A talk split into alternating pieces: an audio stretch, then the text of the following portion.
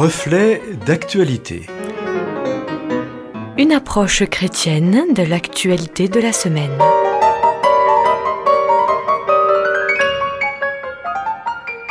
Amis auditeurs, bonjour. C'est Joël Fayard aujourd'hui à ce micro pour une réflexion intitulée Premier anniversaire.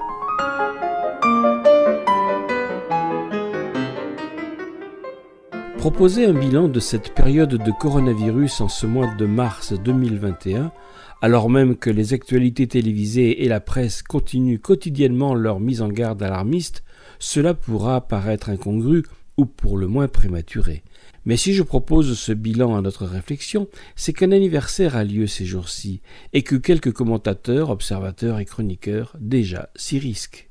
Car souvenez-vous, c'était pour la France en tout cas il y a à peu près un an. Je fais partir mes relevés de date de début 2020, même si on le découvrira plus tard, les premiers cas suspects furent identifiés en France dès les mois de novembre et décembre 2019. 14 février 2020, le premier décès dû au coronavirus est recensé en France. Il s'agit de deux touristes chinois. 16 mars, le président Macron, dans une allocation télévisée, parle de la plus grande crise sanitaire depuis un siècle, déclare la France en état de guerre, décrète la fermeture des crèches, écoles, collèges, lycées et universités, la fermeture de tous les lieux publics non indispensables à la vie du pays, masques obligatoires et déplacements réduits au strict nécessaire. 17 mars, la France entre dans son premier confinement généralisé. Au début annoncé pour une période de 15 jours, ce premier confinement verra sa fin régulièrement repoussée. 11 mai, la France entre dans une période de déconfinement progressif après 55 jours de confinement. 30 octobre, après un été à peu près tranquille, c'est le deuxième confinement généralisé. 27 décembre, ouverture officielle de la campagne de vaccination.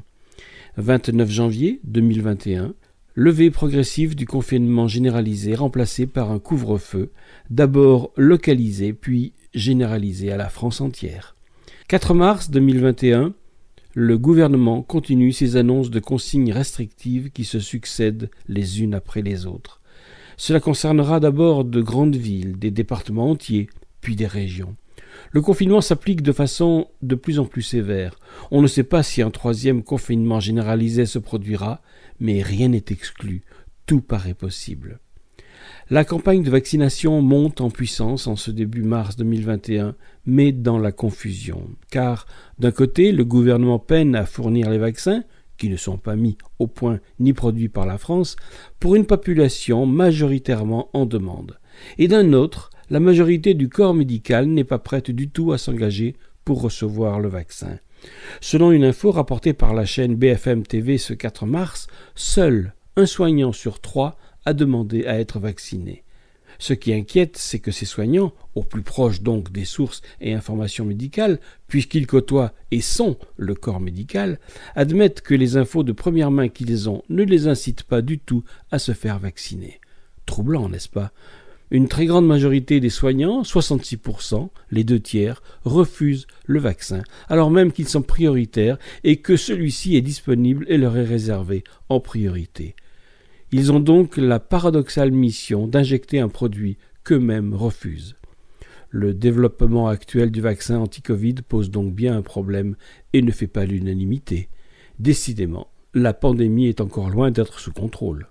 Ça, ce sont les faits, établis dans une perspective chronologique. Mais les populations, comment réagissent-elles face à cette situation qui perdure et s'éternise, et face à ces restrictions plus ou moins contraignantes et quasi sans discontinuité depuis un an?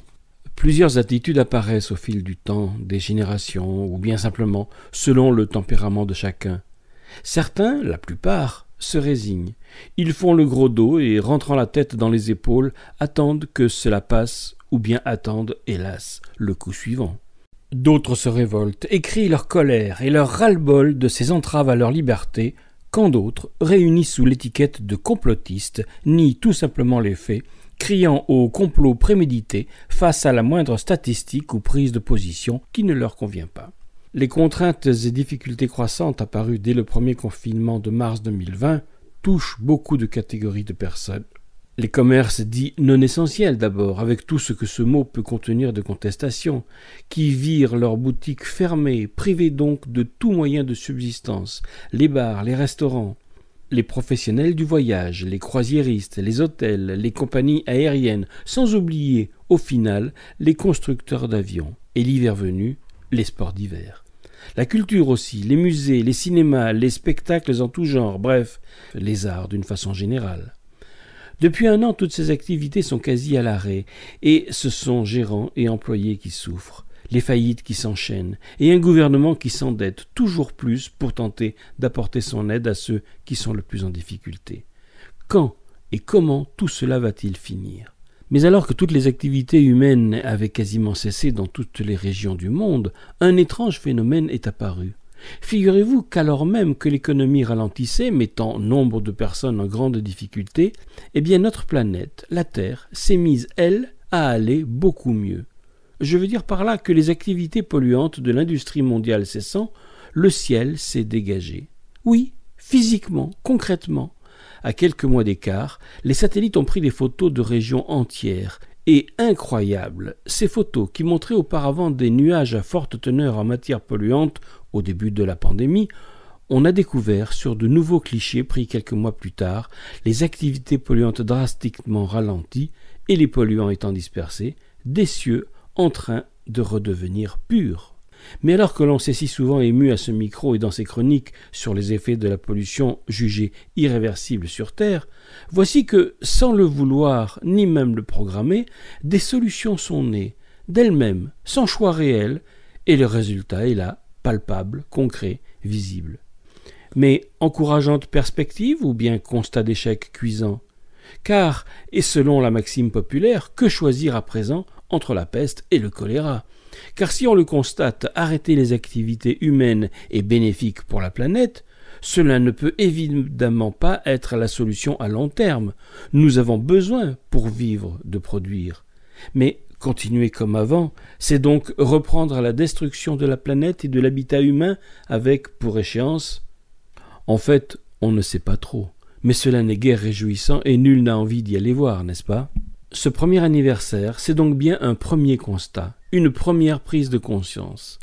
Et maintenant Allons-nous, une fois cette alerte jugulée, revenir à nos fonctionnements d'antan, au risque, les mêmes causes produisant les mêmes effets, de nous retrouver dans un an à marquer notre deuxième anniversaire dans une situation identique, voire même dans une situation pire qu'aujourd'hui?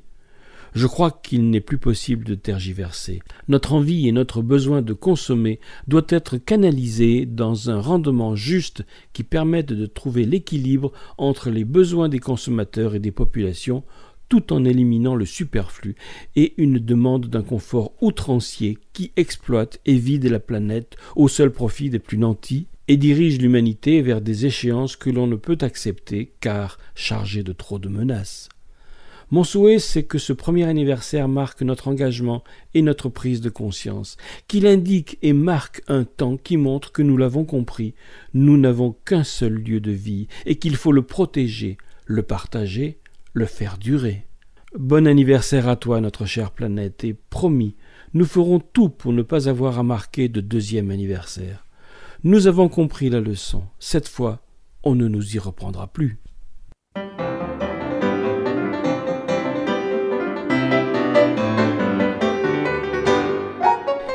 C'était Joël Fayard à ce micro pour une réflexion intitulée Premier anniversaire. Une chronique que vous pouvez retrouver en téléchargement audio sur notre site internet et un texte qu'il vous suffit de nous demander. Écrivez-nous, nous vous l'enverrons. À bientôt!